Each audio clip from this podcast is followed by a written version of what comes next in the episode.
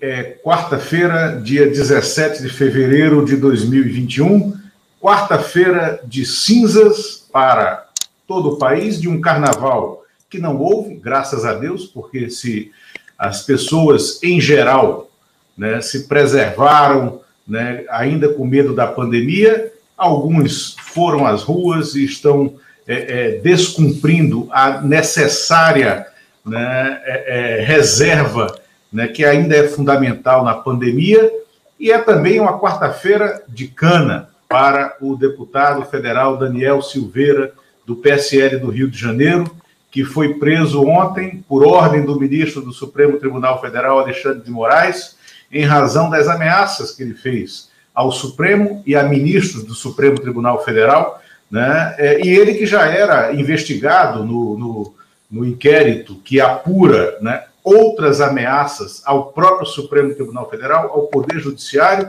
ele que, é, durante a campanha eleitoral de 2018, é, no ato de selvageria política, quebrou placas com o nome da Marielle Franco, é, é, incitou a população contra os políticos, já com o mandato do deputado federal, invadiu escolas no Rio de Janeiro, né, porque disse que estava fazendo uma blitz em nome é, é, é, da, do que ele chama de liberdade de expressão, ou seja, era para impedir que professores né, é, falassem sobre questões de gênero, sobre questões ideológicas em suas aulas. E estamos aqui com o deputado Marcelo Ramos, do PL do Amazonas, é o primeiro vice-presidente da Câmara, né, é, que convidamos para falar sobre o decreto de armas que foi modificado e ampliado pelo governo federal e que imediatamente quando isso aconteceu,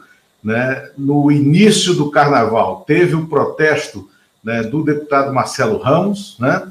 É, também o convidamos para falar sobre a eleição né, das, das presidências das comissões permanentes da Câmara dos Deputados, inclusive da CCJ, né, que tem como candidata a deputada Bia Kisses, que é não só correligionária do deputado Daniel Silveira, como é uma simpatizante das mesmas pautas da antipolítica professadas pelo Daniel Silveira. E ela mesma, investigada no mesmo inquérito que é, é, é, é analisa se há culpa em alguns parlamentares né, nos avanços contra o Supremo Tribunal Federal. Deputado Marcelo Ramos, bom dia. Um prazer termos o senhor aqui com, junto com o Eumano Silva, né, no, no, Sua Excelência o Fato.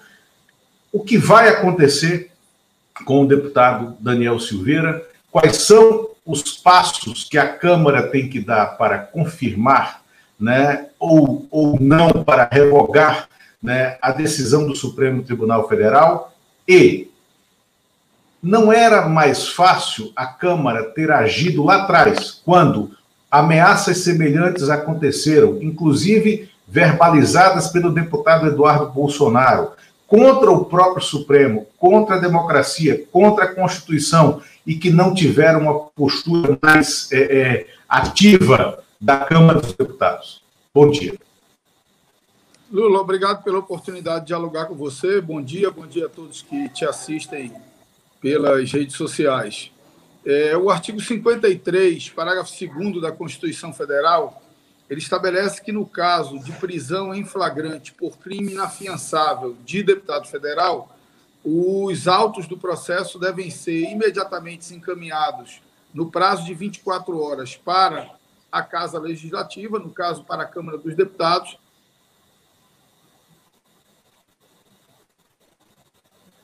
É, está saindo. Uhum. Sobre a manutenção ou não da prisão. Que, que deve ser. Vocês me ouviram? Então, o artigo oh. parágrafo 2 ele estabelece que, no caso de crime inafiançável, os autos em 24 horas têm que ser encaminhados para a Câmara dos Deputados, que analisa por maioria se mantém ou não a prisão. O entendimento da Câmara, no julgamento do deputado Wilson Santiago, que inclusive eu fui o relator, é de que o voto é aberto e que essa maioria é a maioria absoluta para derrubar o parecer. Se o parecer for pela manutenção da prisão, precisa de 257 votos para soltar. Se o parecer for pela soltura, precisa de 257 votos para manter preso. Nós vamos ter uma reunião da mesa diretora e o mais rápido possível reunir o plenário da casa para tomar essa decisão. Leomano. Bom dia, deputado. Muito obrigado pela, pela sua presença aqui hoje, no Sua Excelência o Fato. É, na sua opinião, qual a gravidade dos, da, do, do vídeo gravado pelo deputado Daniel Silveira dentro dessa preocupação do STF de defesa da democracia e de defesa do, do, do, STF? O vídeo do deputado Daniel Silveira ele é gravíssimo, na minha opinião, a fala dele configura tipos penais previstos no artigo 12, 13, 22, 23, 17, 18, 22, 23 e 26 da Lei de Segurança Nacional. Ele, ele não é simplesmente um crime contra a honra dos ministros do Supremo, ele é um crime contra a ordem democrática, contra o regular funcionamento das instituições e contra a autonomia e independência dos poderes. Portanto, não é um crime que atinge uma pessoa, é um crime que atinge todo o sistema organizacional, democrático e republicano do nosso país e deve ser duramente reprimido. No entanto, nós precisamos é, discutir algumas questões de natureza técnica. Não, para que um deputado seja preso, não basta que ele cometa um crime. E, na minha opinião, o deputado Daniel cometeu um crime. Não basta que esse crime seja inafiançável. E, na minha opinião, o crime dele, quando ataca as instituições democráticas, é inafiançável. É preciso também que essa prisão seja em flagrante. E aí há uma significativa controvérsia eu, inclusive, ouvi muitos juristas, muitos deles de oposição ao governo, que entendem que essa tese do crime permanente é uma tese absurda. É uma tese, por exemplo, que deixaria o Lula em permanente flagrante sobre tudo que ele disse nas suas redes sociais. Se daqui a 10 anos alguém se incomodar com o vídeo dele de 10 anos atrás, ele poderia ser preso em flagrante por esse vídeo. Então, nós precisamos separar as coisas. Uma coisa é o cometimento do crime, que deve ser apreciado tanto pelo Poder Judiciário, como com celeridade absoluta pelo Conselho de Ética da Câmara dos Deputados. A outra coisa é a caracterização do flagrante. O debate é: diante da gravidade do crime, nós devemos flexibilizar a regra do flagrante, reconhecendo que isso gerará um precedente. Amanhã você tem um ministro alinhado com o governo que pode prender em flagrante alguém por uma fala contra o governo. Se você pegar as falas, por exemplo, do deputado Quinto, deputado Quinto tem chamado o presidente da República de ladrão, de quadrilheiro, de corrupto, de safado. Amanhã você tem um ministro que considera isso um atentado à ordem democrática e determina a prisão. Então nós temos que tomar muito cuidado com isso em relação ao precedente. Repito, a fala do deputado Daniel, na minha opinião, configura crime, é absolutamente reprovável, mas nós temos que tomar cuidado com o aspecto técnico dessa decisão. Perfeito. É, agora, a Câmara vai se defrontar, não é a primeira vez, com esse, essa, esse pedido de prisão de um deputado. Já aconteceu lá atrás, né, com Aécio Neves, aconteceu lá atrás com uh, Wilson Santiago, e no caso do Aécio Neves, a Câmara se posicionou e acabou sendo modificada a decisão do Supremo, precisando que passasse pela, por uma decisão dos parlamentares. No caso do Wilson Santiago, a, a prisão acabou sendo revogada por essa questão técnica né, é, do flagrante, né, é, mas houve, né, num passado recente, ameaças também ao Supremo Tribunal Federal, à integridade dos ministros do Supremo, cometidas pelo deputado Eduardo Bolsonaro. Né? A Câmara nunca se posicionou. O Conselho de Ética sequer abriu representação ainda para investigá-lo.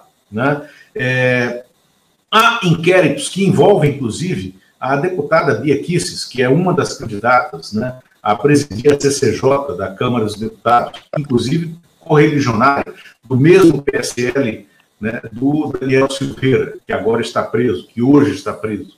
Né? A Câmara, nessa nova configuração da mesa, ela pode dar sequência a essas representações do Conselho de Ética. Não é bom que, em paralelo à análise dessa questão técnica da prisão, se ela se aplica, se se aplica o flagrante, né, a Câmara dos Deputados colocar para funcionar o Conselho de Ética e ela também julgar com os seus instrumentos, com as suas ferramentas, esses parlamentares que fazem uma carreira política contra a democracia, fazendo discursos, e às vezes mais do que discursos, atos contra a democracia, contra a Constituição que eles juraram respeitar ao tomar posse como deputados. Né? O Conselho de Ética não. O senhor é primeiro vice-presidente da Câmara. O Conselho de Ética, nessa gestão, vai funcionar de fato? Lula, eu acho que a gente teve um problema no ano passado e primeiro eu quero concordar com você. Se a Câmara já tivesse dado exemplo na primeira fala tentatória contra o regime democrático e as liberdades individuais e democráticas do cidadão, nós talvez não tivéssemos passando por isso. A Câmara foi leniente com declarações antecedentes com o mesmo viés do deputado Daniel Silveira, não nenhuma tão dura quanto a dele, mas várias com o mesmo viés que a, que a dele. Se a Câmara não tivesse sido leniente com essas declarações, talvez nós não estivéssemos passando por isso nesse momento. No entanto, em relação ao funcionamento do Conselho de Ética, nós temos um problema de ordem prática. No início do ano passado, por conta da pandemia, nós aprovamos um projeto de resolução que impedia as comissões permanentes e temporárias, e o Conselho de Ética equivale a uma comissão permanente, de funcionar por conta da pandemia. Então, ainda que quisesse, o Conselho de Ética não poderia reunir durante o ano passado inteiro. Nós revogamos essa, essa, essa resolução na semana. O deputado Ezequiel pode continuar. Revogamos essa decisão na semana passada, num projeto que, inclusive, foi relatado por mim, é, e agora temos a tendência de que na semana que vem o Conselho de Ética seja instalado. Eu, inclusive, na reunião de hoje da mesa, às, 15, às 13 horas, vou defender que o vídeo seja encaminhado pela mesa como representação contra o deputado Daniel Silveira. É, deputado, o deputado, o deputado Daniel Silveira ele representa é, um, um, setor do Rio de Janeiro que é um setor que deu grande apoio ao, à candidatura, à campanha do Jair Bolsonaro é um setor ligado a armamentismo, isso tem a ver com o nosso outro ponto de pauta que nós vamos tratar aqui também. Eu queria que o senhor falasse um pouco disso, do deputado Daniel Silveira, não como um deputado, mas qual a importância, qual o tamanho desse movimento que ele representa, que é um movimento mais agressivo, de componentes de extrema direita, qual o risco que o senhor vê, não necessariamente, não apenas dele, mas de todo esse movimento que tem um pé no Rio de Janeiro, mas que se espalhou também aí em movimentos como a, o motim da polícia do Ceará, recentemente o, o pai do Rodrigo Maia, o, o ex César Maia. César Maia, chegou a gravar um vídeo falando da gravidade da presença do Jair Bolsonaro, presidente Jair Bolsonaro, nos quartéis das polícias militares, em formaturas. Qual o tamanho dessa, desse, desse movimento todo aí que o senhor vê qual a, a importância disso? O Brasil vive uma grande confusão ideológica, né? Você tem uma parcela com um pensamento ideológico tosco da sociedade que confunde liberalismo com autorização para as pessoas portarem arma, que confunde conservadorismo com autorização para as pessoas agredirem as outras. Então, você tem uma confusão ideológica no país, um pensamento tosco que estava nos porões e nas trevas no período de redemocratização do país e que surgiu com toda a força nos últimos tempos. Eu acho que é algo que precisa ser monitorado, nós precisamos estar atentos, estudar, inclusive, como reagir a isso, não reagir do ponto de vista da força, mas reagir do ponto de vista do discurso, reagir do ponto de vista da conquista de consciências, reagir do ponto de vista da retomada, do resgate da confiança das pessoas nas instituições e nas pessoas que representam essas instituições, porque esse discurso só se fortalece porque há uma crise de representação dentro do parlamento, dentro do poder judiciário, dentro do poder executivo. Nós precisamos reconectar a política, o judiciário com os anseios da sociedade. E eu acho que há um esforço nesse sentido. Mas, obviamente, esses movimentos precisam ser monitorados, porque eles confundem, inclusive, valores da democracia. Eles leem o artigo 142 da Constituição Federal e acham que o Exército pode interferir é, para tomar o poder dentro do que determina a Constituição. Então, é, é difícil até de você dialogar com esse tipo de gente. Mas nós precisamos nos reconectar com a sociedade, revalorizar as nossas instituições e combater duramente é, esses grupos extremistas que crescem no nosso país. Em relação ao tamanho deles, se você considerar ali que, mesmo fazendo tudo que faz durante a pandemia, o presidente Bolsonaro tem 30% de aprovação, acredito que você tem ali uns 10% que simbolizam esse setor mais radicalizado da sociedade. Eu mesmo já fui vítima deles várias vezes. Ontem eu fui duramente agredido por conta do decreto de armas. Mas eu acho que o que nós não podemos é achar que essa minoria, por ser muito barulhenta, é maioria e nos acovardar diante da agressividade deles. Comigo isso não funciona.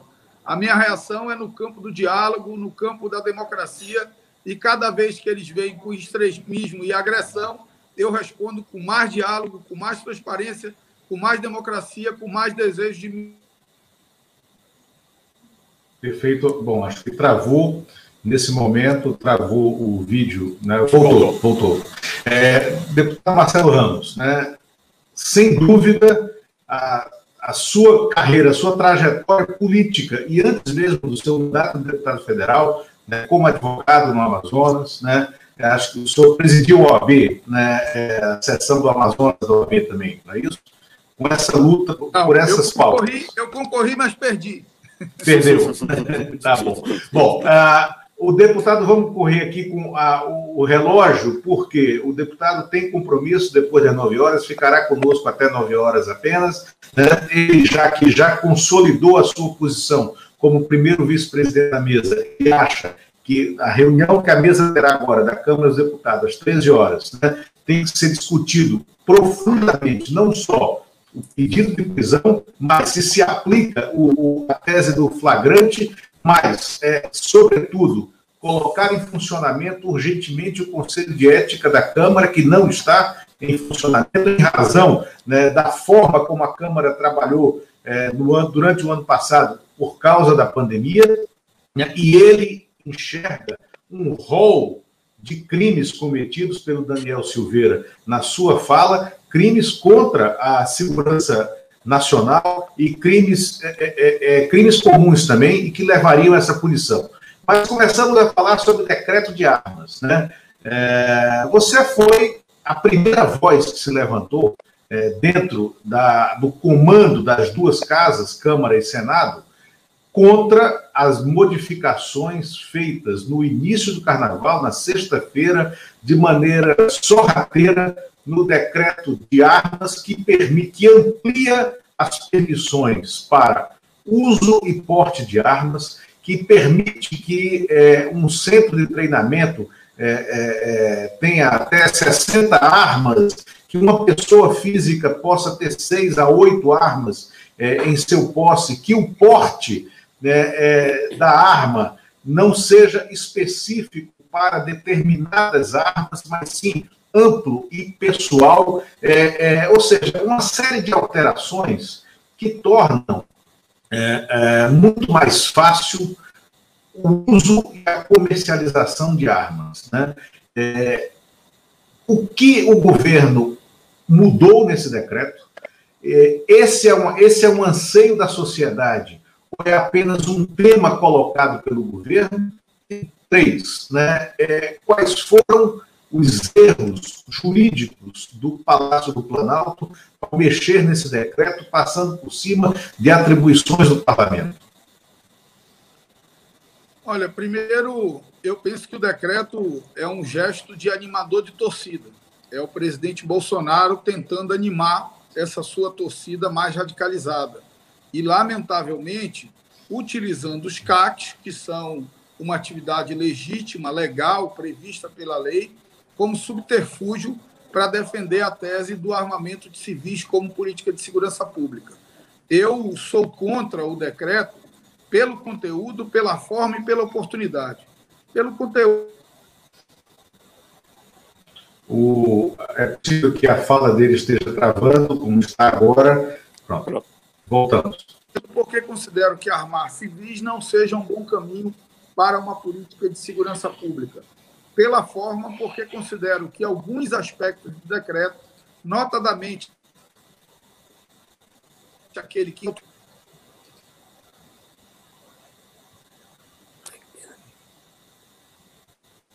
de vez em quando a, a fala do deputado sai, voltou, voltou.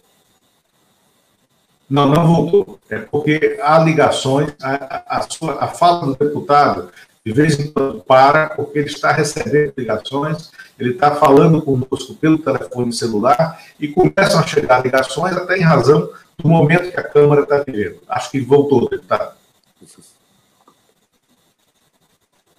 Não, não voltou ainda. Não voltou ainda a sua fala. É, é porque na à medida que a ligação, quando ele saiu, vai voltar aqui, eu recoloco ele de volta, né? É, ele está voltando aqui. Não, volta já. Bom, o deputado vinha falando sobre o decreto de armas que ele se opõe né, o, o, ao decreto de armas. Ele está voltando aqui, vou colocá-lo de novo né, no, no no streaming. Pronto. Voltou. Perdoe-me, quero pedir perdão a você e aos seus. Eu expliquei aqui. Mas eu realmente estou nos dias de descanso com a família e não tem outra forma de falar que não seja celular. E muita ligação por conta desse episódio do deputado Daniel. Mas, como eu dizia, é, na forma, eu entendo que o presidente, em determinados aspectos do decreto, não em todo o decreto, mas em determinados aspectos, ele adentrou nas competências exclusivas do Poder Legislativo, como, por exemplo, retirou a necessidade de autorização do Exército para a liberação de armas e munições para os CACs. Também entendo que é um exagero você estabelecer 60 armas, armas para um caçador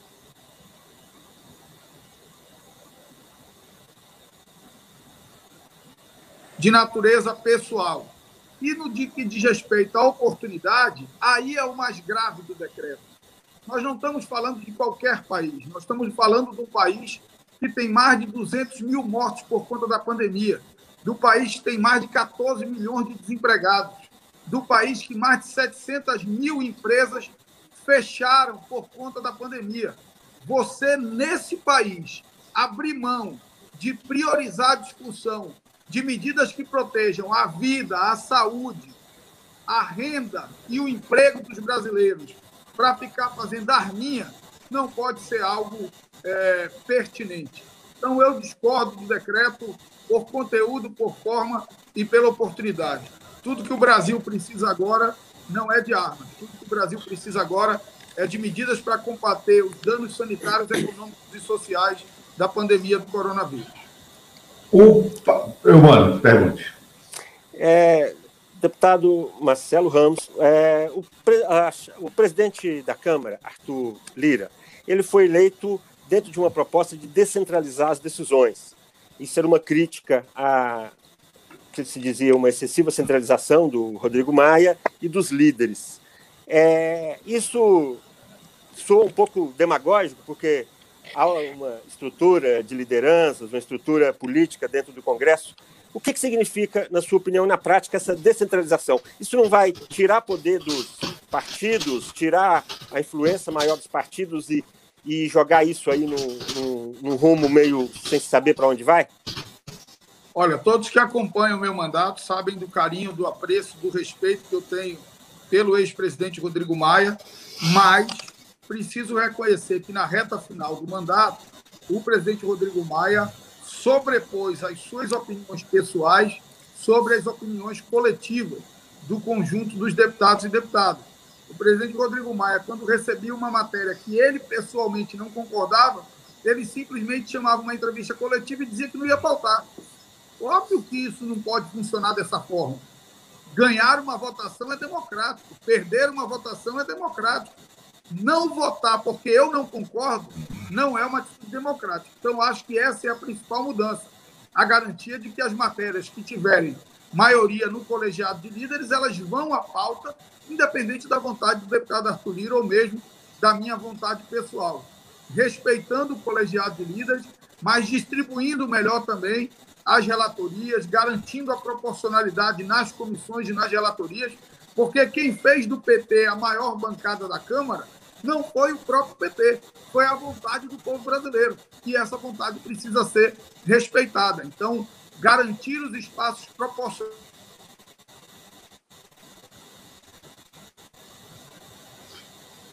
Essa a voz. Garantir os espaços. Hum. Garantir os espaços proporcionais para todos os partidos e democratizar as decisões da casa. Eu acho que esse é o caminho que o deputado Arthur Lira iniciou esse mandato e eu espero que seja um caminho que ele leve até o final. Fortalecendo pra... a atuação de cada deputado, cada deputada, sem desvalorizar a presença dos partidos e das suas lideranças. Só para complementar, deputado, é, eu, vi, eu vi uma notícia a respeito de que alguma decisão estaria sendo tomada no sentido até de reduzir um pouco o espaço da oposição na atuação em plenário, na atuação em, em, em relação a, a, ao ritmo das votações e obstruções. Pois não, Lula? Eu, não, é sobre isso. É, em cima da tua pergunta, eu vou complementar, porque eu sei um pouco sobre isso, para ajudar na pergunta, e vou embarcar já aqui o professor Renato Janine Ribeiro, que está no background e que vai continuar conosco o programa. Só para dar um alô, deputado, acho que vocês não se conhecem pessoalmente. O Renato Janine Ribeiro, é, que é filósofo, professor da USP, foi ministro da Educação, é, vou colocá-lo aqui conosco é, para que participe desse final da participação do deputado Marcelo Ramos. Né?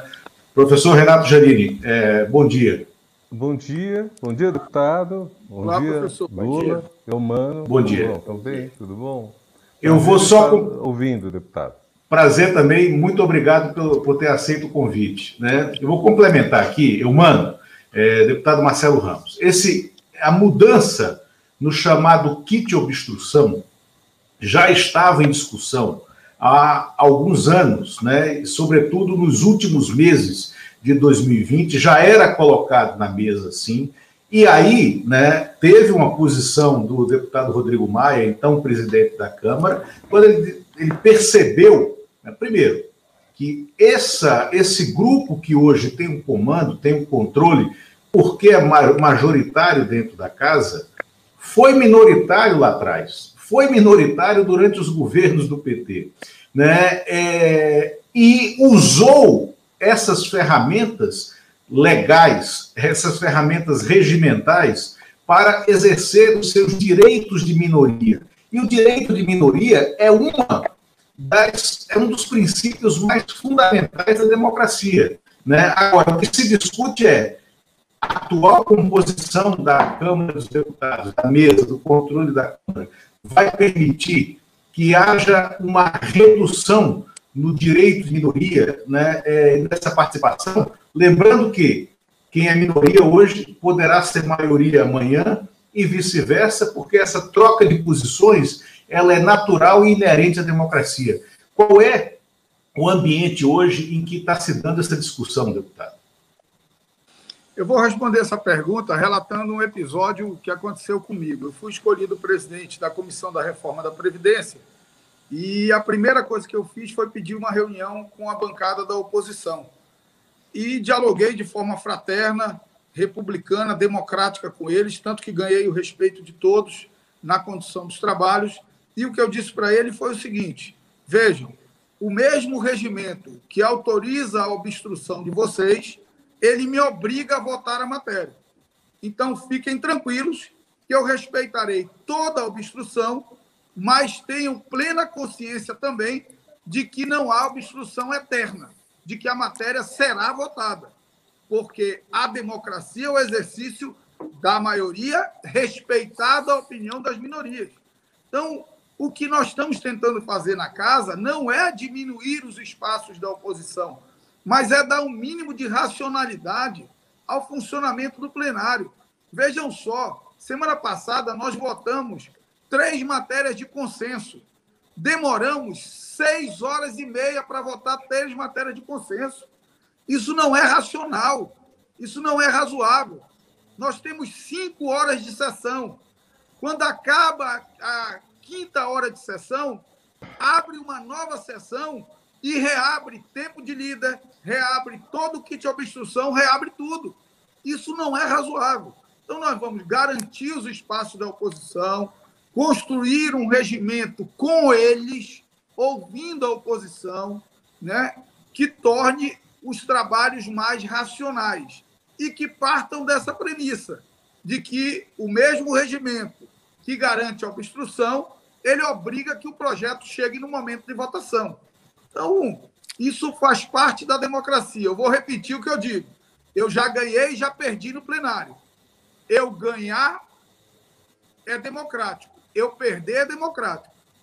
Porque eu acho.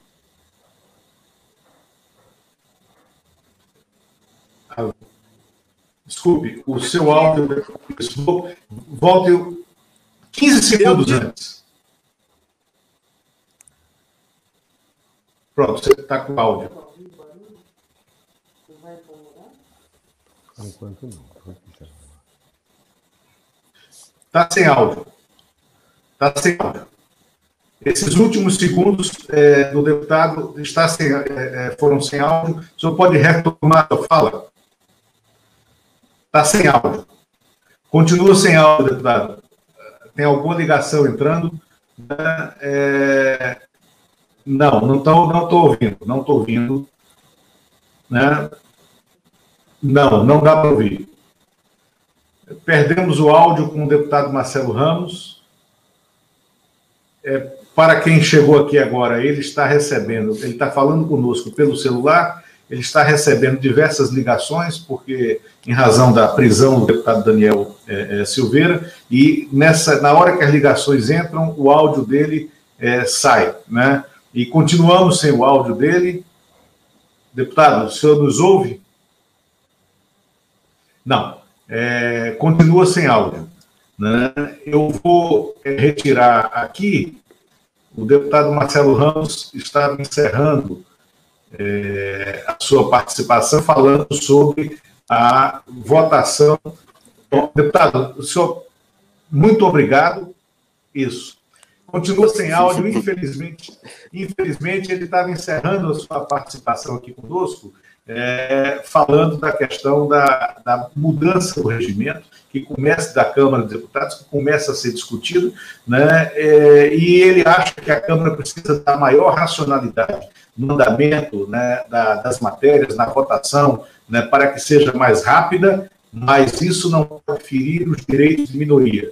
Deputado, muito obrigado. O senhor quer tentar falar? Pronto, não, não, ele continua sem áudio mesmo. Agradecemos profundamente a, a participação do deputado. Né? Ele tem uma agenda extensa hoje, em razão da prisão do, do deputado Daniel Silveira. Né? A Câmara, a mesa da Câmara se reúne às 13 horas. Obrigado, um abraço, deputado Marcelo Ramos. Muito obrigado. Foi muito, muito bom obrigado. aqui.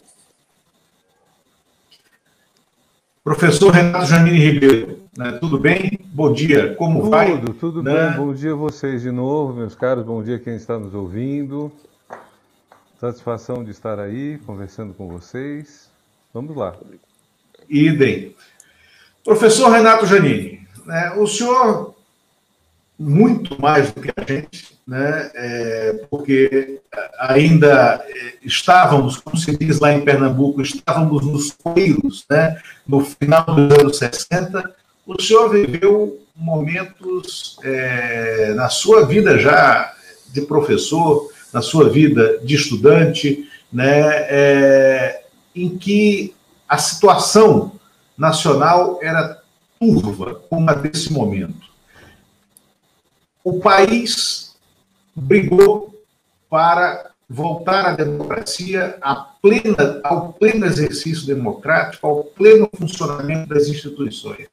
O senhor imaginava que veria de novo uma tentativa de protagonismo tão grande dos militares na política, né? uma, uma desqualificação tão absurda né, do debate dentro do Congresso Nacional, a ponto de um Supremo Tribunal Federal ordenar a prisão de um parlamentar por um crime de opinião, sim, né, mas um crime de opinião que é que contém um crime comum e um crime contra a segurança nacional, que é ameaça aos ministros do Supremo.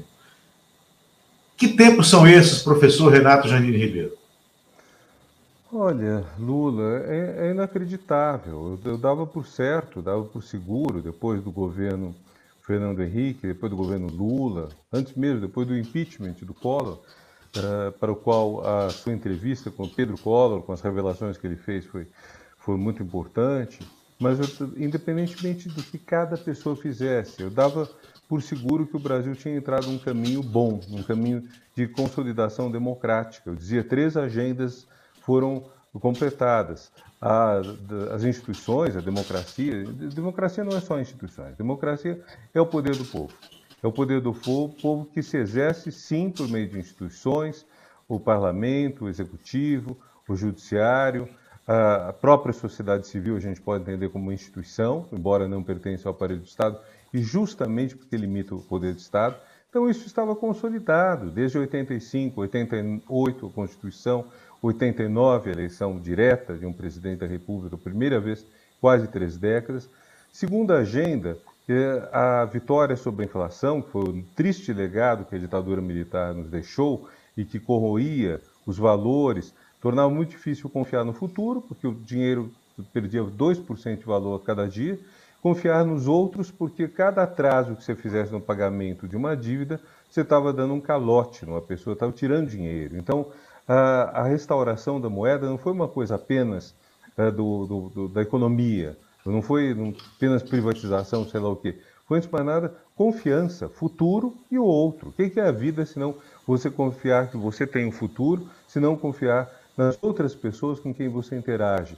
E terceira agenda democrática que eu sempre valorizei, a transformação nas políticas públicas. Quer dizer, saímos do tudo pelo so social do Sarney, que ainda é um grande projeto de caridade, coisa muito conservadora, é, enfim, cesta básica, para um programa de Bolsa Família baseado em, em, em dados que você tem na internet, dados cadastrais, né, que permitem que vá dinheiro para a pessoa, torna muito difícil o sequestro disso por um deputado, por um prefeito, por, pela política tradicional.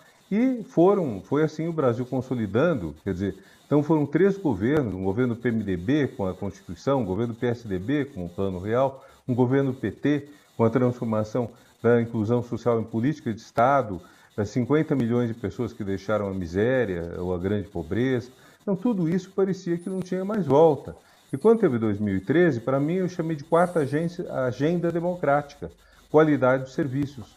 Vamos ter agora educação, saúde, transporte coletivo e segurança pública de qualidade, em vez da gente ter, nós especialmente somos de classe média, e pagar uma segunda vez, pagar a escola do filho, além da escola pela qual paga o imposto, pagar seguro-saúde, pagar segurança privada, o vigia do prédio, o vigia da rua e pagar ainda um carro. Quer dizer, então parecia que nós estávamos caminhando realmente para uma coisa decidida. Aí houve esse desastre, que a meu ver começa com a estultice do então senador Aécio Neves de querer ah, deslegitimar o voto popular. Você e não aceitar o resultado da eleição. É isso, você faz isso em vez de dizer, bom, perdi, perdi, perdeu. O, o, nos Estados Unidos, os democratas perderam duas vezes em condições mais, uh, em condições escandalosas, porque ganharam no voto popular em 2000 contra Bush e, e, e ganharam em 2016 no voto popular contra Trump e aceitaram que o colégio eleitoral desse vitória, esse arcaísmo, desse vitória ao outro candidato. Ainda no caso de 10 mil, teve a fraude eleitoral na Flórida, que o Supremo Tribunal Americano, devidamente uh, aparelhado pelo Partido Republicano, recusou-se a apurar. E mesmo assim, os democratas não chamaram a sublevação, ao contrário do que fez o Tréfego. Aécio Neves enterrando a si próprio, né, na, enterrando sua biografia, tudo. Então, acho que começou uma desagregação das instituições terrível. Tem gente que fala que as instituições funcionam? Sim. Elas abrem a porta de manhã, elas mandam pagar uma série de dinheiro, que geralmente é pago, e fecham à noite. Mas o papel de defesa da democracia, não. Claro que ontem o ministro Supremo, diante a Alexandre uh, uh, de Moraes, não desculpe, eu estava pensando num antigo professor da São Francisco, Alexandre Correia. Então, por um instante, eu sabia que não era Alexandre Correia, que era é tudo São Francisco, é tudo São Francisco. É, mas eu não sou de São Francisco também, então é muito estranho, né? Mas, enfim, uh, então, uh, ele tem toda a razão, quer dizer, uma pessoa está cometendo crime em flagrante, flagrante delito é uma situação que você pode prender um parlamentar. E, além do mais, está chamando aqui a destruição da Constituição, uma, uma na sequência do que fez o Écio Neves, só que de uma maneira mais explícita, mais escandalosa. Aliás, também teve pedido de prisão expedido pelo Supremo e não foi preso, conseguiu contorná-lo é, por um jogo parlamentar da Câmara. Pois é, pois é, mas de qualquer forma, qual a diferença? Um sabe usar garfos, outro não, como diz o Sérgio Augusto. O Sérgio Augusto diz, o, o, o Partido Novo é o, é o bolsonarismo que sabe usar talheres, né? um pouco isso. Então você tem quem sabe usar talheres, quem sabe os costumes, então se safa um pouco melhor. Mas quer dizer, nós chegamos a um ponto em que o presidente apela ao golpe de Estado. O presidente apela à violação da Constituição constantemente e o presidente não, não, perde o que pode numa pauta contra a vida.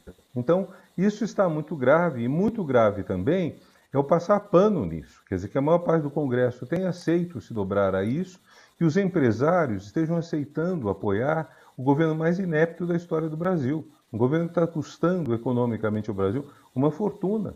Porque se nós, tanto em termos de vidas, né, todas essas vidas que foram ceifadas para além do percentual, o percentual mundial é, é bem menor que o do Brasil. O Brasil está com 10% das mortes do mundo, contra 2,5% da população, quer dizer, morrem quatro vezes mais pessoas do que deveriam morrer.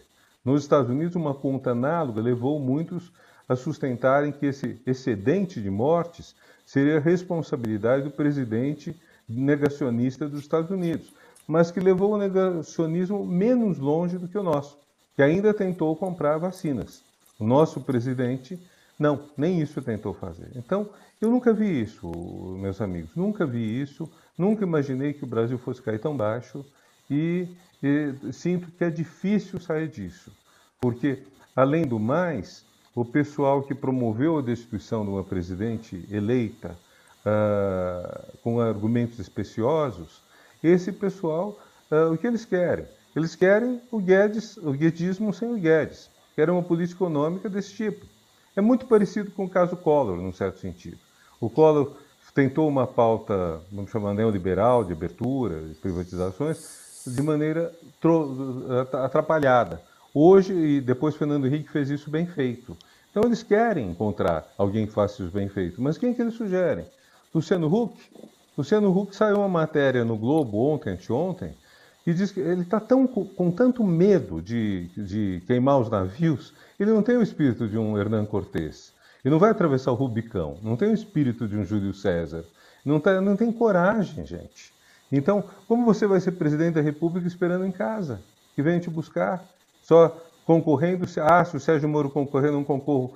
Teria que colocar, se ele quer mesmo concorrer, teria que entrar em cena. E é uma pessoa sem experiência política, é uma pessoa que precisaria ser, de certa forma, enfim, terceirizar as funções de poder, também não é tão bom. Então, não, não sei, quer dizer, está muito difícil juntar as forças não bolsonaristas. A direita que se escandaliza com os maus modos, se escandaliza com o morticínio, mas que quer uma política econômica que, em teoria, seria do Guedes, e o, a, o campo progressista, que foi ejetado do, do governo por uma burla, por uma fraude, o golpe de 2016, e que não, e que, uh, enfim, que quer que volte a ter políticas sociais que essa direita não fascista não quer, não quer essas políticas sociais, não com intensidade e não como um foco próprio. Né? Enfim, mapa geral, para mim é esse. Por favor. Eu mando. Professor Renato, mais uma vez um prazer tê-lo aqui. É, eu a minha pergunta é: nós, Bolsonaro foi eleito por uma parcela expressiva da população e junto com ele chega um discurso que é, naquela naquela trajetória que o senhor colocou da, de como alguns marcos foram sendo feitos, combate à inflação, a, a, a organização das instituições, a redução da miséria, é, que era um, são marcos civilizatórios que o Brasil, ao, pouco, vinha, vinha conseguindo. E, de repente, surge um discurso vencedor nas, na, nas urnas, um discurso mais de armamentos, violência, uma coisa que põe é, aí uma oposição a, a, essa, a essa civilização, um pouco um confronto entre, entre a barbárie e, e a civilização no sentido do, do discurso. Por que esse discurso foi vencedor? Isso é uma questão é, da educação, das escolas, isso é uma. De, por que, que esse discurso to, tomou tamanha proporção? Olha, educação sim, mas não é tanto uma educação das escolas, embora entre, mas a educação política. Você tem razão. É o quê? Quer dizer, primeiro temos um, um país que em 2013, de repente tem uma erupção, que eu achei muito positiva, de uh, perceber que tudo é político, que os 20 centavos da condução pública, a má qualidade da saúde, que tudo isso tinha um elemento político. Agora, esse povo que descobre isso não tem educação política. Então, uh, não está acostumado, primeiro, a esse dogma da política democrática, que você tem pelo menos dois lados que têm direito legítimo a disputar o poder em eleições. E que então você não pode deslegitimar o outro lado acusando sistematicamente ladrão de corrupto. E aí nós entramos no segundo ponto, o grande argumento, a grande maneira que se tem no Brasil de falar de política é denunciar a corrupção. Assim, você ter um raciocínio um pouco mais sofisticado que diz, olha, você tem uma visão mais, libera, mais liberal, mais privatizante e uh, que arrecada menos impostos, versus uma visão uh, porque crê que as pessoas escolhem com o dinheiro delas o que fazerem, porque crê que assim vai expandir a economia, versus uma visão em que o Estado tem um papel importante na economia, uh, arrecada mais impostos para fazer políticas sociais, uma discussão desse tipo no Brasil é muito difícil de emplacar. É muito mais fácil dizer fulano é ladrão. É muito mais fácil, então, você desfazer um governo dizendo que esse governo roubou. E ao fazer isso, você uh, transforma o outro em criminoso. E o criminoso não pode ter legitimidade democrática. Se o, o lado ao qual me oponho é criminoso, eu não posso reconhecer nele o direito de ser eleito e o direito de exercer o poder. Aquela frase tétrica do Lacerda, o senhor Juscelino Kubitschek não pode ser candidato, se for candidato não pode ser eleito, se for eleito não pode tomar posse. Essa frase é a negação absoluta da democracia e ela foi ressuscitada no seu espírito por Aécio Neves, ante a complacência, para dizer o mínimo, dos elders, dos, dos, dos anciãos, dos, das cabeças do partido dele. Ele era o, o mais jovem da, da, dos quatro que tomavam decisões, mas nenhum deles mandou ele voltar para casa, sabe? Nem Fernando Henrique, nem uh, Serra, nem Alckmin o desautoraram. Então, uh, ao fazer isso, você desautoriza completamente a democracia. A democracia supõe que você tenha dois lados. Quando um juiz, hoje sabe-se de que maneira ele fez isso, manda prender o candidato favorito à presidência da República, uh, com acusações mais que duvidosas, isso nos coloca no nível da Malásia. Malásia fez isso. O primeiro-ministro, lá no final do, do, século passado, tinha um Delfim, ele mandou esse, uh, se desentendeu, mandou condenar esse sucessor designado a cinco anos de prisão por uh, sodomia, que na Malásia era crime ou é crime, e é, assim burlou a, a, sucessão, evitou o voto. O Brasil colocou-se nesse nível, no nível da Rússia, do Putin, que impede candidatura de, de quem pode enfrentá-lo. Um país democrático não faz isso. Então, Professor uh, isso coloca é... em séria dúvida se somos uma democracia. Fale, Lula.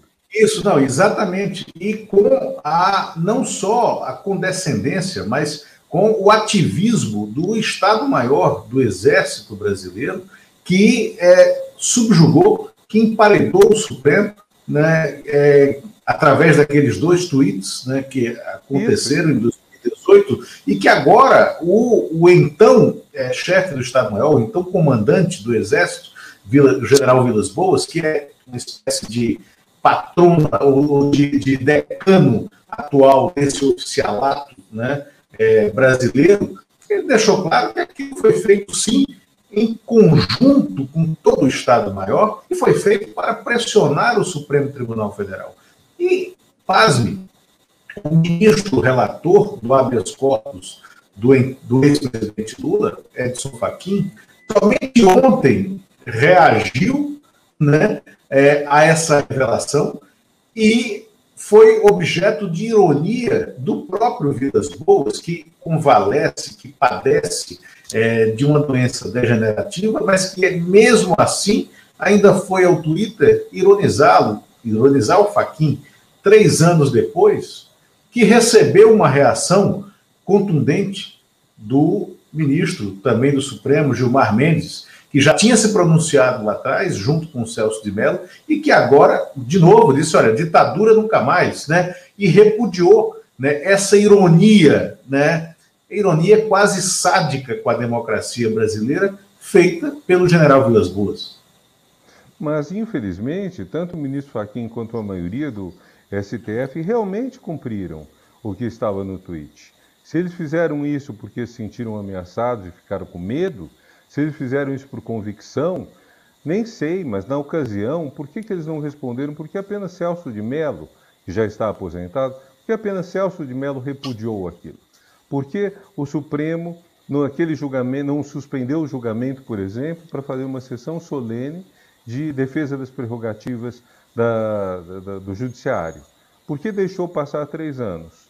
É, de fato, são questões que o, o, o, o ex-comandante do Exército colocou de maneira irônica e, enfim, segundo sua, seguindo sua cruzada antidemocrática, mas que mostram realmente uma falha na defesa da democracia por parte de alguns ministros, pelo menos do Supremo, naquela ocasião. Isso é muito delicado, isso é muito triste.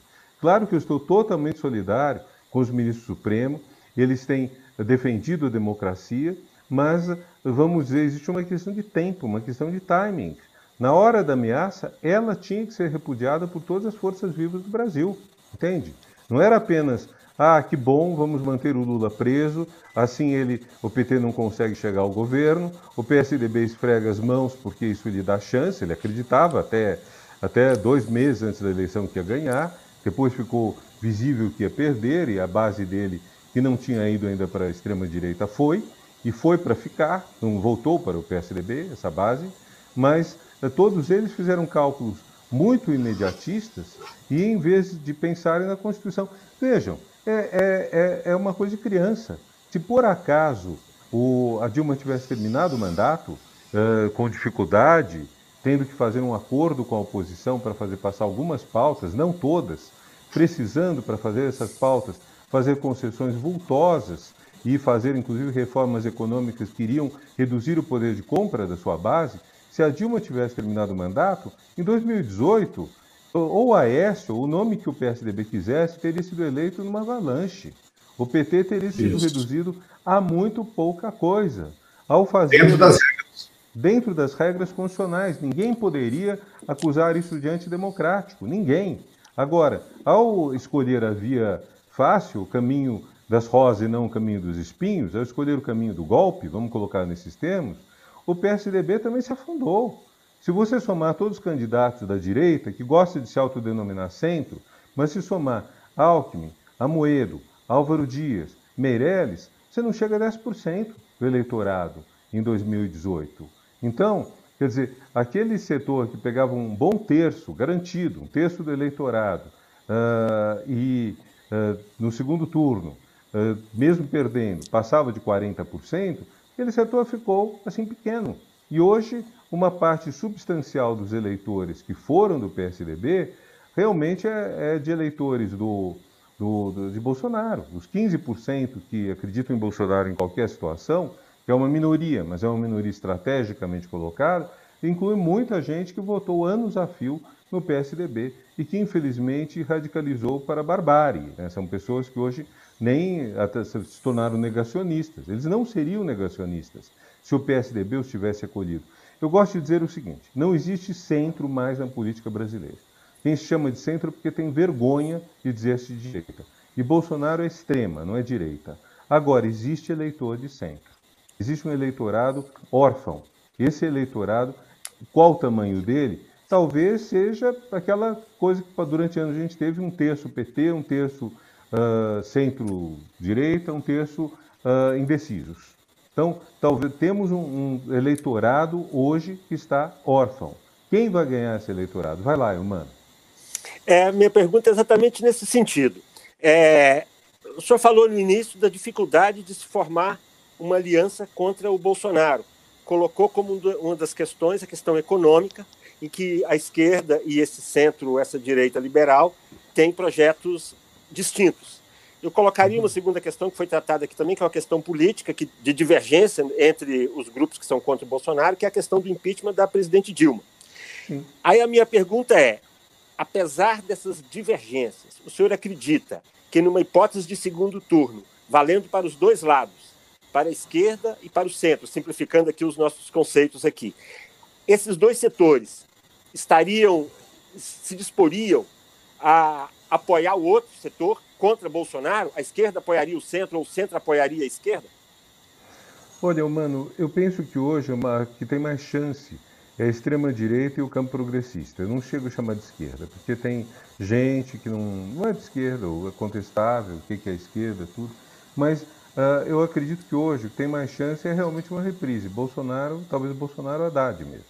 O que acontece é que muita Mas gente... num segundo votou... turno, num segundo isso, turno. Vou chegar, vou ah, chegar. Ah, perfeito, desculpa. Uh, a direita, uh, que a direita also known as center, a direita uh, que usa o codinome de centro, o nome de fantasia de centro, a direita ela não tem um nome melhor hoje do que o Luciano Huck, mas ele não tem garra. Não sei se ele chega lá. E o, o Ciro pode ser um ótimo nome para o segundo turno, mas ele tem muito menos intenção de voto do que o candidato que vier do PT. Então nós temos a possibilidade disso. Então a questão fica mais ou menos o seguinte: uh, será que no segundo turno o horror que toda uma parte dos eleitores que votou em Bolsonaro desenvolveu por ele, por sua política negacionista, por seu descaso com a vida dos brasileiros, por sua inépcia na governança, será que isso vai ser suficiente para eles taparem o nariz e votarem num candidato de esquerda ou progressista? Será que vai acontecer? Tem gente que se arrependeu mesmo do voto Bolsonaro, é possível. Na hipótese bem menos provável do segundo turno ter dois nomes de direita, um da extrema direita e um nome da direita, que seria Huck ou, ou Dória, será que a, o campo progressista vai dizer nós aceitamos mais anos de arroxo salarial, de destruição de políticas públicas para tirar o, o inimigo maior? Será que vai aceitar isso? Porque é, a questão, o impeachment da presidente Dilma, sim, ele é uma memória importante, mas o mais importante não é isso, é o conteúdo. É política econômica e política social ela é vinculada. Quer dizer, qual a política. Eu li, por exemplo, uma carta do Luciano Huck, um texto dele na Folha, que está dando muita promoção a ele, que a própria Ombudsman criticou a falta de espírito crítico da Folha em relação ao Luciano Huck, mas eu li o texto dele não falava inclusão social. Era um texto bonitinho, fofo. Falava assim de. Ah, ah, como chama? Falava de ah, vacina, falava de LGBT, falava de meio ambiente. Todas são causas, causas super do bem. Mas, é uma assim. Mas a questão social, para pegar um termo que tem quase 200 anos, a questão social era delicadamente omitida. Então, vai haver um projeto nisso? Não, não me parece. Eu acho que para haver um, um enfrentamento sério do bolsonarismo, você precisa ter um, um acordo. Qual vai ser esse acordo?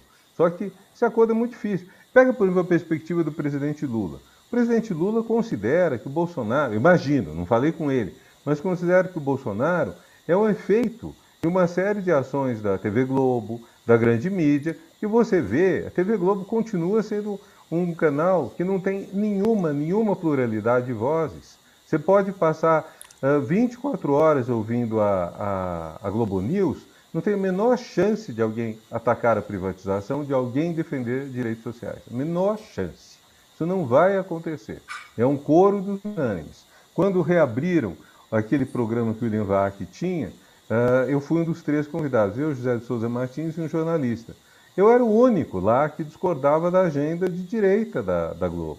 Então, nunca mais fui chamado, os outros dois estão lá com frequência. Mas, quer dizer, é um, não existe espaço para voz discordante.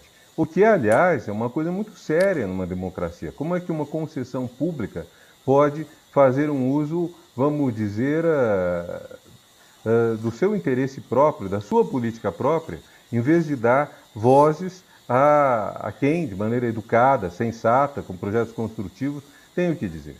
Então, eu acho que nós estamos aí diante todo, todos aqueles anos da, da Rede Globo mostrando o esgoto e associando isso com o governo Lula, coisas que não foram comprovadas, um monte de falsidade, comprando ah, aquilo que o, o Moro vendia. Tudo isso está aí, gente. Tudo isso causou isso. Associando tudo que fosse ruim com a política, não era nem com o governo Lula, era com o exercício da política.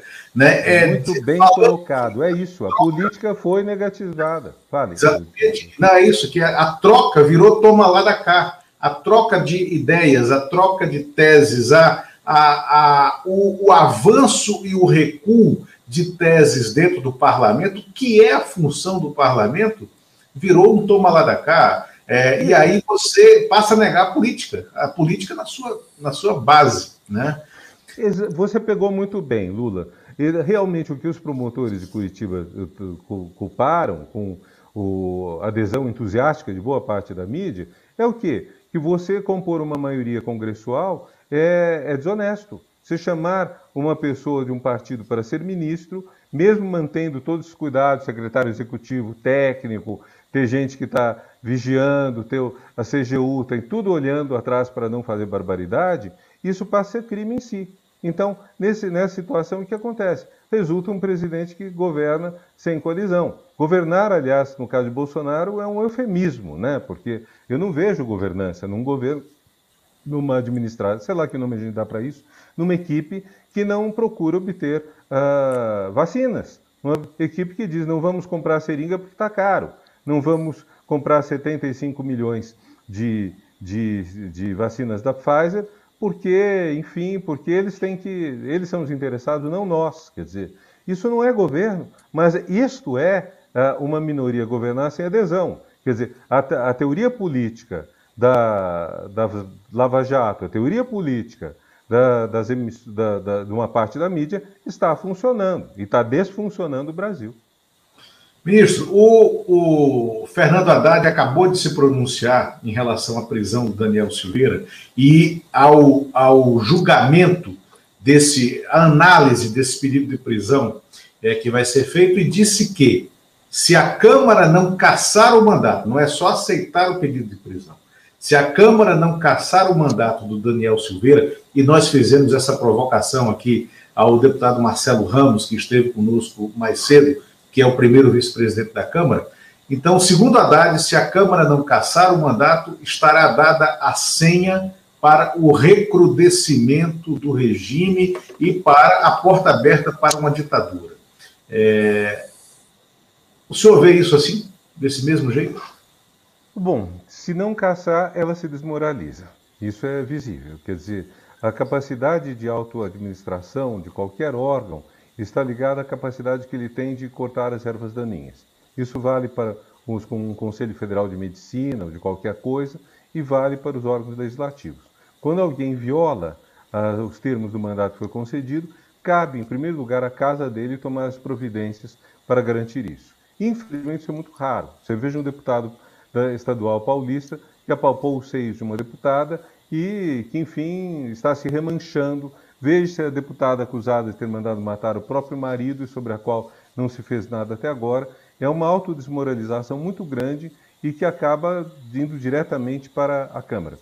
Ditadura, eu acho que não, não é tão fácil. Quer dizer, nós não estamos numa democracia. Para mim, isso é claro. Democracia não há mais. O povo brasileiro não pôde escolher o candidato que era o favorito da, das, o, o, das pesquisas. Isso já torna a eleição de 2018 uma eleição viciada, fraudada. Agora, e além disso, nós temos um governo que viola impunemente leis, nomeia para dirigir uma Fundação Palmares alguém que é contra os negros. Isso, evidentemente, é ilegal. Isso, a, a política externa do Brasil viola diretamente o disposto no começo da Constituição sobre como ela deve ser e não se faz nada. Então, nós já estamos num regime que não é um regime democrático. Ditadura com os militares está um pouco complicado porque os militares estão passando por uma autodesmoralização que eu nunca vi.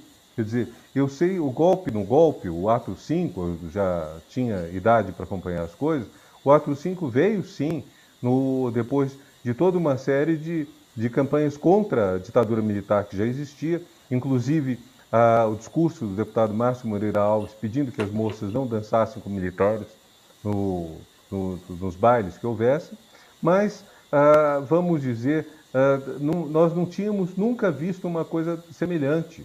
Quer dizer, um general que não tem a menor ideia de como fornecer estoques de vacina. Um general que não uh, que opta pela cloroquina contra a opinião unânime dos, dos cientistas. Então, nós temos hoje uma situação de grande desmoralização. Eu, inclusive, estou muito preocupado. Eu penso que as Forças Armadas precisam, de alguma forma, uh, sair desse papel de fornecedoras de incompetentes para a administração pública. Elas mostraram, têm mostrado a dificuldade que elas têm de administrar. Ou então, os quadros das Forças Armadas foram chamados ao governo são talvez os piores, não são os bons.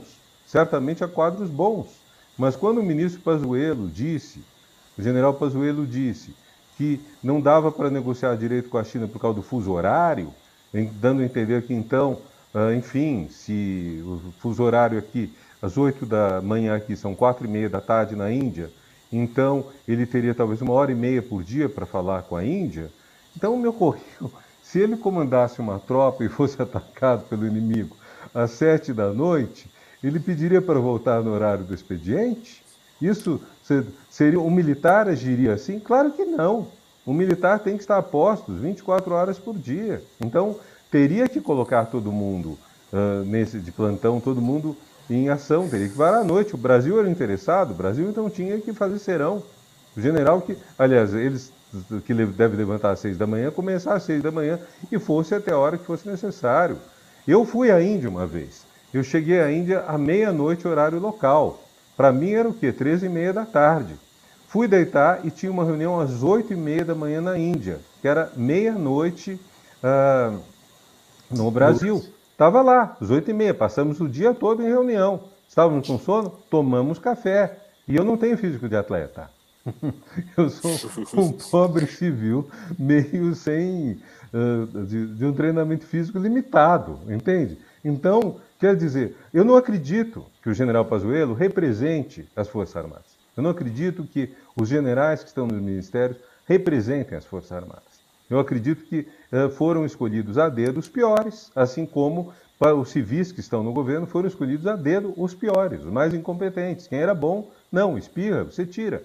Mandetta, apesar de ter combatido mais médicos, o que foi um desastre, que não pode ser tapado, não se pode passar pano nisso, não se pode idolatrar o Mandetta porque ele fez uma coisa errada, mas o Mandetta era bom demais para essa turma.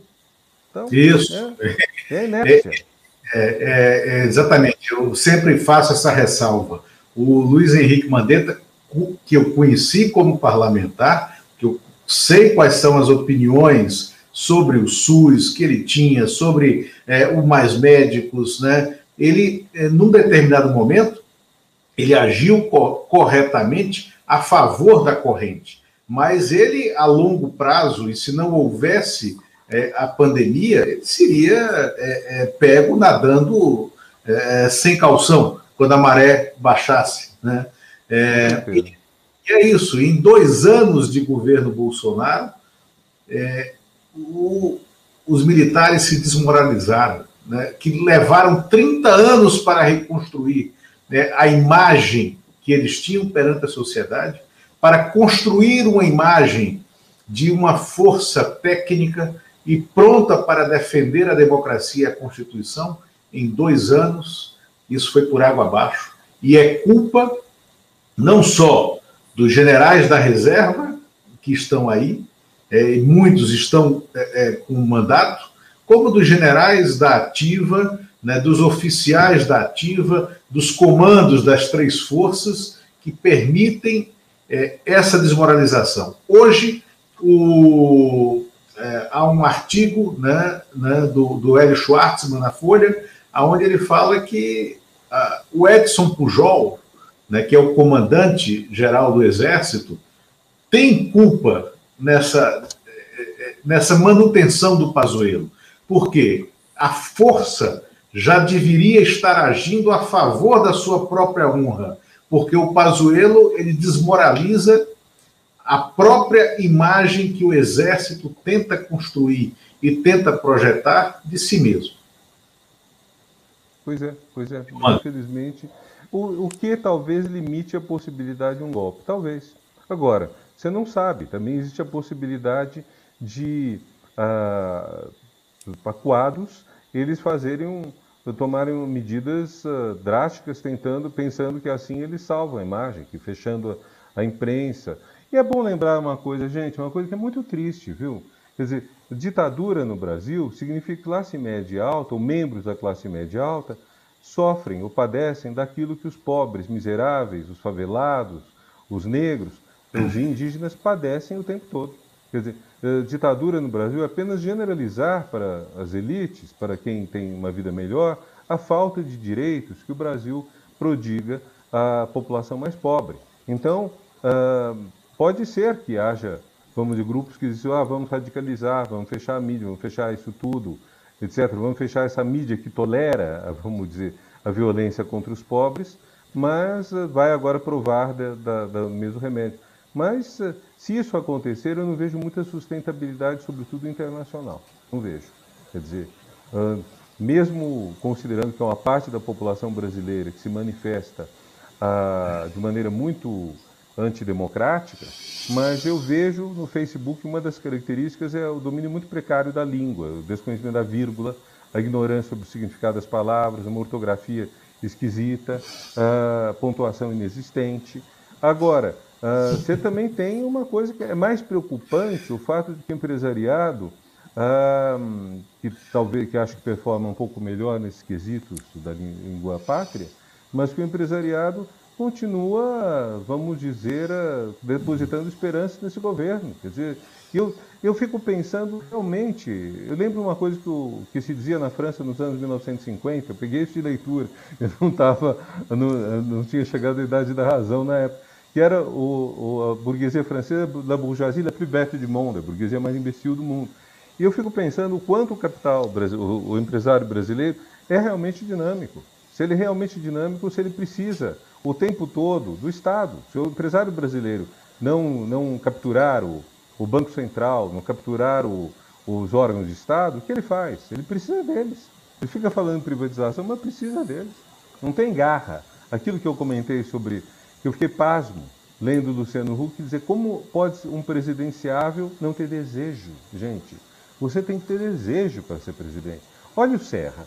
O Serra fracassou. O Serra, ninguém, um amigo meu que votava nele disse, uh, só a família dele que acha ele simpático. Dizia isso, uh, com muito humor. Mas o Serra que não é exatamente uma pessoa charmosa, uh, etc. Mas o Serra tem garra. O Serra lutou com unhas e dentes para chegar a presidente.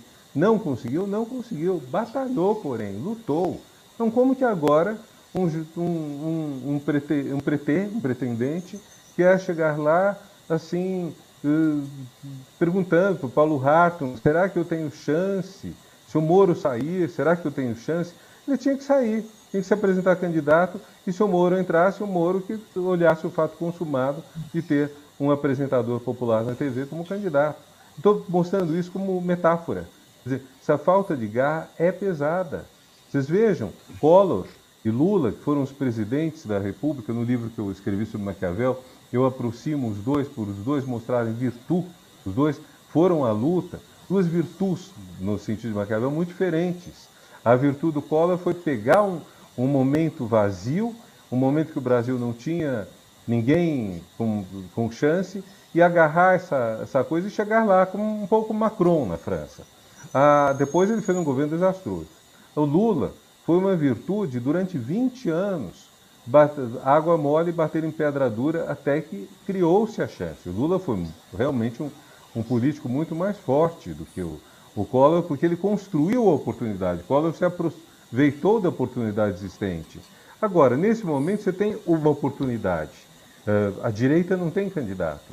Então, uh, um nome como Hulk poderia ser, mas não basta ter, ter, ter a vaga, tem que ter candidatura, né? Não Deixa eu lhe dizer exatamente vaga. como é, exatamente. É, em 2002, na campanha, no início da campanha, em que o Ciro Gomes ameaçava o Lula, o Ciro Gomes poderia ter vencido, eu estava no, no centro de decisão daquela campanha, fui jantar com Hélio Gaspari, né, no Máximo, em São Paulo, ainda existia o Máximo, e o Hélio me disse, Lula, e o Ciro se auto-sabotou na campanha, tanto que perdeu, ficou em quarto lugar. Terminou em quarto. Chegou a estar em primeiro numa pesquisa. É, disse, Lula, o Ciro não vence essa campanha, porque ele não tem brilho no olho, ele não tem olhar injetado. Se você olhar, o Collor tinha brilho no olho, é exatamente isso que você está falando. O Lula tem brilho no olho, o Serra tem brilho no olho, e o olhar do Ciro é opaco. Isso o Ciro de 2002. O Ciro hoje pode voltar a ter brilho no olho, mas o Ciro de 2002 que se auto-sabotou. Não acho, não enxergo esse brilho no olho do Haddad, como não enxergava em 2016, quando estive com ele, é, dias antes de ele decidir ser candidato, de fato, à reeleição, que perdeu, que perdeu em primeiro turno para o Dória, né? e é, quando ele teve a oportunidade ali, né? e aí é uma virtude dele, de mudar de partido, né? É, eu estava na sala dele quando três presidentes de partidos ligaram para ele oferecendo a legenda, porque era muito difícil ele ser candidato e ser reeleito pelo, pelo PT, e ele negou. Ele disse: não, eu não posso abandonar o PT nesse momento. Era a véspera do prazo fatal para a troca de partido. Ele disse: serei candidato e serei candidato pelo PT. Aí eu falei: é, você vai perder, Lissa, porque perderá porque é PT e perderá porque, com muita correção, você briga pelas suas ideias. Mas talvez tenha que fazer uma mudança em alguma forma do discurso, do discurso de prefeito mesmo, para vencer. Não mudo. Né? Eu vou disputar do jeito que eu sou. Disputou e perdeu. Né? Perdeu é, até com as virtudes. E não vejo exatamente isso que você está falando. Não vejo é, esse brilho no olho nesse momento. É, pois é, isso eu... E aí? Quem tem brilho no olho para 2022? Eu, mano. Pois é, eu queria. A minha pergunta é: nesse cenário todo, qual a sua avaliação sobre a oposição? É, como a oposição se mobiliza, como a oposição conversa, como ela atua no Congresso, como ela atua em relação, como ela atua no Judiciário em relação ao governo. É, ela está no caminho certo, na sua opinião? Está muito. Olha, primeiro de tudo, desde o impeachment, nós temos o mesmo número de deputados do campo progressista, se chama, quiser chamar de esquerda, chama, mas é que eh, eh, eh, já um dos problemas é aquela coisa, ah, uh, Ciro não é de esquerda, ah, o PT não é de esquerda, ah, o PSOL não é de esquerda. Eu até brinquei outro dia, tem pessoas para quem a esquerda não é de esquerda, nesse sentido todo, porque existe primeiro essa, essa briga muito grande. Qual foi uma das chaves do sucesso do Lula? O Lula pelo, pela forma como exerceu o poder presidencial, não apenas por tê-lo nas mãos, mas ele teve um papel centrípeta, um papel de uh, aproximar todos, fez que todos os, esses grupos uh, ficassem próximos. Então, uh, não havia esse efeito desagregador, que é uma tendência enorme da esquerda, porque é, é curioso, eu, eu, digo que geralmente a direita tem mais consciência de classe, ou consciência dos próprios interesses, se quiser um termo menos marcado, mas vai dar na mesma coisa, do que a esquerda. A direita é mais. Por exemplo, você pega a eleição de uh, Fernando Henrique em 94, apoiado por toda a direita. Na hora que o vice dele causa problema, ele troca. 24 horas ele troca o vice, que era Guilherme Palmeira, por Marco Maciel.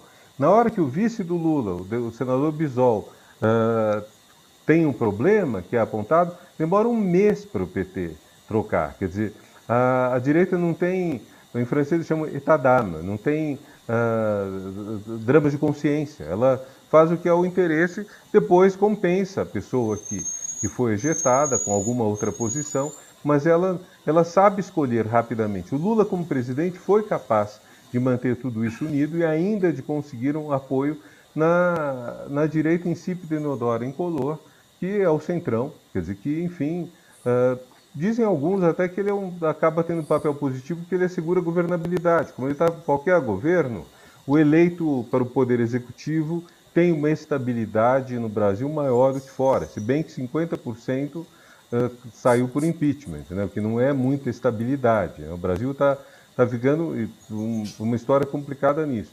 Agora, a, chamando a, essa oposição, que tem um quarto dos votos, o mesmo quarto de voto foi insuficiente para manter a Dilma, e que não dá nem para você fazer uma CPI, se, levando isso em conta, esse quarto ainda se desagrega, ainda se desune. Você veja, na eleição da, da mesa da Câmara, o próprio PSOL, que seria talvez o mais estridente na defesa da própria unidade, se dividiu. Então, está difícil eles terem uma posição conjunta. Esse é um ponto muito frágil. Quanto ao PSDB e o DEM, a eleição da mesa fraturou-os. Quer dizer, uh, e aparentemente a maior parte de ambos os partidos tornou-se centrão. Então, quer dizer, o, dois partidos que, com o Fernando Henrique, foram coluna vertebral, que era um centro, um centro-direita no Brasil, foram para a direita e ainda por cima, nem sequer mantém um ideal, um projeto político, eles estão hoje dispostos a entrar no negócio do Centrão, que alguns falam que o Centrão vende os seus votos, vende os seus votos, mas aluga a, a, a, a si próprio, né? É, tem, tudo tem prazo de validade no Centrão, né? Quer dizer, o prazo de validade é muito curto. Quer dizer, cada votação é uma votação, o que é favorecido por um governo que não tem uma coligação, uh, vamos dizer, forte. Então, eu vejo o ano que vem como uma grande. Uh, minha bola de cristal está totalmente opaca. Quer dizer, eu diria, em princípio, você tem quatro forças disputando o lugar no segundo turno. A extrema-direita, com muita chance, o campo progressista, com bastante chance de chegar ao segundo turno, a direita, se conseguir um nome forte, porque Dória que na falta de Hulk é o nome mais forte, está sendo sabotado dentro do próprio PSDB pela ala bolsonarista. E temos o Ciro, que é um nome digno, forte, corajoso, mas que, enfim, eh, não dá para a gente ficar apostando no segundo turno, numa pessoa no segundo turno, que ganha o segundo turno, se ela não consegue chegar ao segundo turno. Eh, para vencer o segundo turno, infelizmente tem que chegar a ele. Então, desses quatro nomes, as duas pontas quer dizer, extremismo de direita e o campo progressista, me parece que tem mais chance. E aí vem a volta aquela questão que você colocou, mano. Será que o lado não fascista da direita, será que ah, votaria no nome progressista? Será que o lado que os progressistas votariam numa direita não fascista? Teria que ter ah, um acordo nisso. E hoje, por exemplo, o Ciro e o PT, que são as principais forças do campo progressista, chegaram a um acordo parece totalmente fora. E o Ciro, que é um homem corajoso, forte, que faz, tem uma, um projeto econômico que merece ser discutido, merece ser implementado, o Ciro, uh, infelizmente, briga com muita facilidade, né? Quer dizer, ele cria problemas, às vezes. Isso não é uma coisa boa. Embora. Então, é engraçado, eu vejo muita gente progressista dizendo falta ao Haddad uma, a garra, falta que ele brigue. Não devia ter tratado o jornalista foragido lá, com quem ele dialogou, uh, com tanta educação, certo? Bom, mas então vocês têm... Está falando do Diogo Mainardi, no Sim, Diogo Mainardi no Manhattan Connection. Né? É, e falou de foragido por quê? Porque o Diogo Mainardi mora fora do Brasil para fugir das ações judiciais que, às quais responde e muitas já o condenaram. É, então, quer dizer, o, foi um homem extremamente grosseiro com o Haddad, que até falou, você tem uma perturbação mental, precisa procurar um, um psiquiatra, falou em outros termos, né? E aí tem gente que diz, ah, foi muito elegante, foi muito educado, tinha que cair matando. Se quer que caia matando, votem no Ciro, já temos o Ciro como candidato. Então, mas é, é difícil você hoje juntar essas, essas posições e há um grupo de pessoas na, à, à esquerda do PT, mas também dentro do, da chamada esquerda do PT, que tem uma posição que eu acho muito curiosa, que é eu não abro mão de meus valores de forma alguma, nem que perca a eleição. Quer dizer, isso para mim, numa situação como a do Brasil hoje, é totalmente fora de sentido, não tem sentido nenhum. Jamais o Lula assumiria essa posição. Jamais. O Lula chegou ao poder depois de 20 anos em que ele não teve medo de perder paradas devido a manter as ideias dele, mas estava construindo um futuro. No governo, ele fez as concessões necessárias para fazer passar o principal. Ele não fez, talvez alguém ache que fez alguma concessão a mais. Pode ser, mas ele conseguiu sempre a, a, emplacar as políticas públicas. A única grande derrota dele foi a CPMF, mas nas políticas sociais elas passaram. O que nós temos, e isso é engraçado, porque eu sou professor universitário, então eu tenho colegas na universidade que são muito radicais de esquerda. E eu olho e penso, bom, realmente para nós não faz diferença, para a nossa vida financeira, pessoal, não faz muita diferença ter Fernando Henrique, ter Lula, Dilma ou Temer. Bolsonaro talvez faça, mas esses outros não fazem diferença. Para um pobre faz uma diferença muito grande. E eu acho que as opções do Lula, em termos de alianças, elas eram muito. O que eh, eu posso ficar na posição a vida toda e, enfim, ter todas as honras de que nunca cedi em meus valores. Mas terei conseguido mudar alguma coisa de fato no Brasil? E ele lutou para mudar. E isso falta muito à esquerda de hoje, inclusive petista, esse tipo de avaliação. E que tem que fazer as medidas para fazer essa, essas mudanças. Olha, vocês permitem, grande político francês, talvez o político francês mais respeitado uh, do século XX, tirando de Gaulle, que foi uh, político em ação no governo, foi Pierre Mendès France, de origem judaica portuguesa. O Mendès é o Mendes, é o Mendes português. Pierre Mendès France colocou fim à guerra da Indochina como primeiro-ministro. Deu independência à Tunísia. Ficou um ano como primeiro-ministro em 54 e 55 nunca mais voltou. Era, do, ao longo do governo do tempo do De Gaulle, uma referência moral prestigiadíssima. Ainda hoje você tem líderes na França que são discípulos de Mendès France. Ele ficou no poder um ano, dois anos. Uh, teve um papel de muita dignidade. Lula não quis ser um Mendès France brasileiro. Quis ser, uh, vamos dizer, se quiserem fazer uma comparação, um De Gaulle brasileiro. Uhum. estar no poder, fazer os acordos, etc. E eu acho que existe na esquerda muitas vezes sonham. Vamos ser o, o mesmo que eles não sabem quem merece France, mas vamos ser uh, uma referência ética. Adoraríamos ser referência ética. É, nosso desejo é esse. Não dá, gente. Você faz política, faz política para mudar a vida das pessoas, e se você faz política de esquerda, é para melhorar a vida dos mais pobres. Não, e usando as armas que estão sobre a mesa, que foi o grande erro da Dilma. A Dilma se recusou a ir para a briga no Congresso lendo né, a, a, o cenário como ele deveria ser lido. Isso aí eu não tenho dúvida. Né? É, é, e ela caiu, alguém pode ver a virtude nisso? Havia virtudes na Dilma. Ela é uma pessoa séria, honesta, agora foi derrotada na política. Foi derrotada na política e nessa sua dureza para jogar o jogo que tinha que ser jogado, ela é, terminou contribuindo para esse cenário trágico de hoje, completamente sem culpa, né? sem culpa é, é, é, é disso que nós vivemos. Não, não, não quero imputar a ela essa culpa, mas você não pode, na política, você não pode se recusar a fazer política. Né? É, e esse foi um erro imenso dela. Né? É, ela foi derrotada por gente menor que ela. Isso, Isso. é muito grave.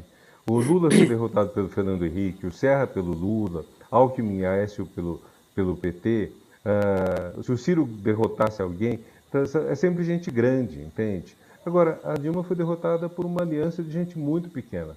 Eduardo Isso. Cunha, por exemplo, muito pequena, mas que sabe manejar os instrumentos. Os então, instrumentos, exatamente.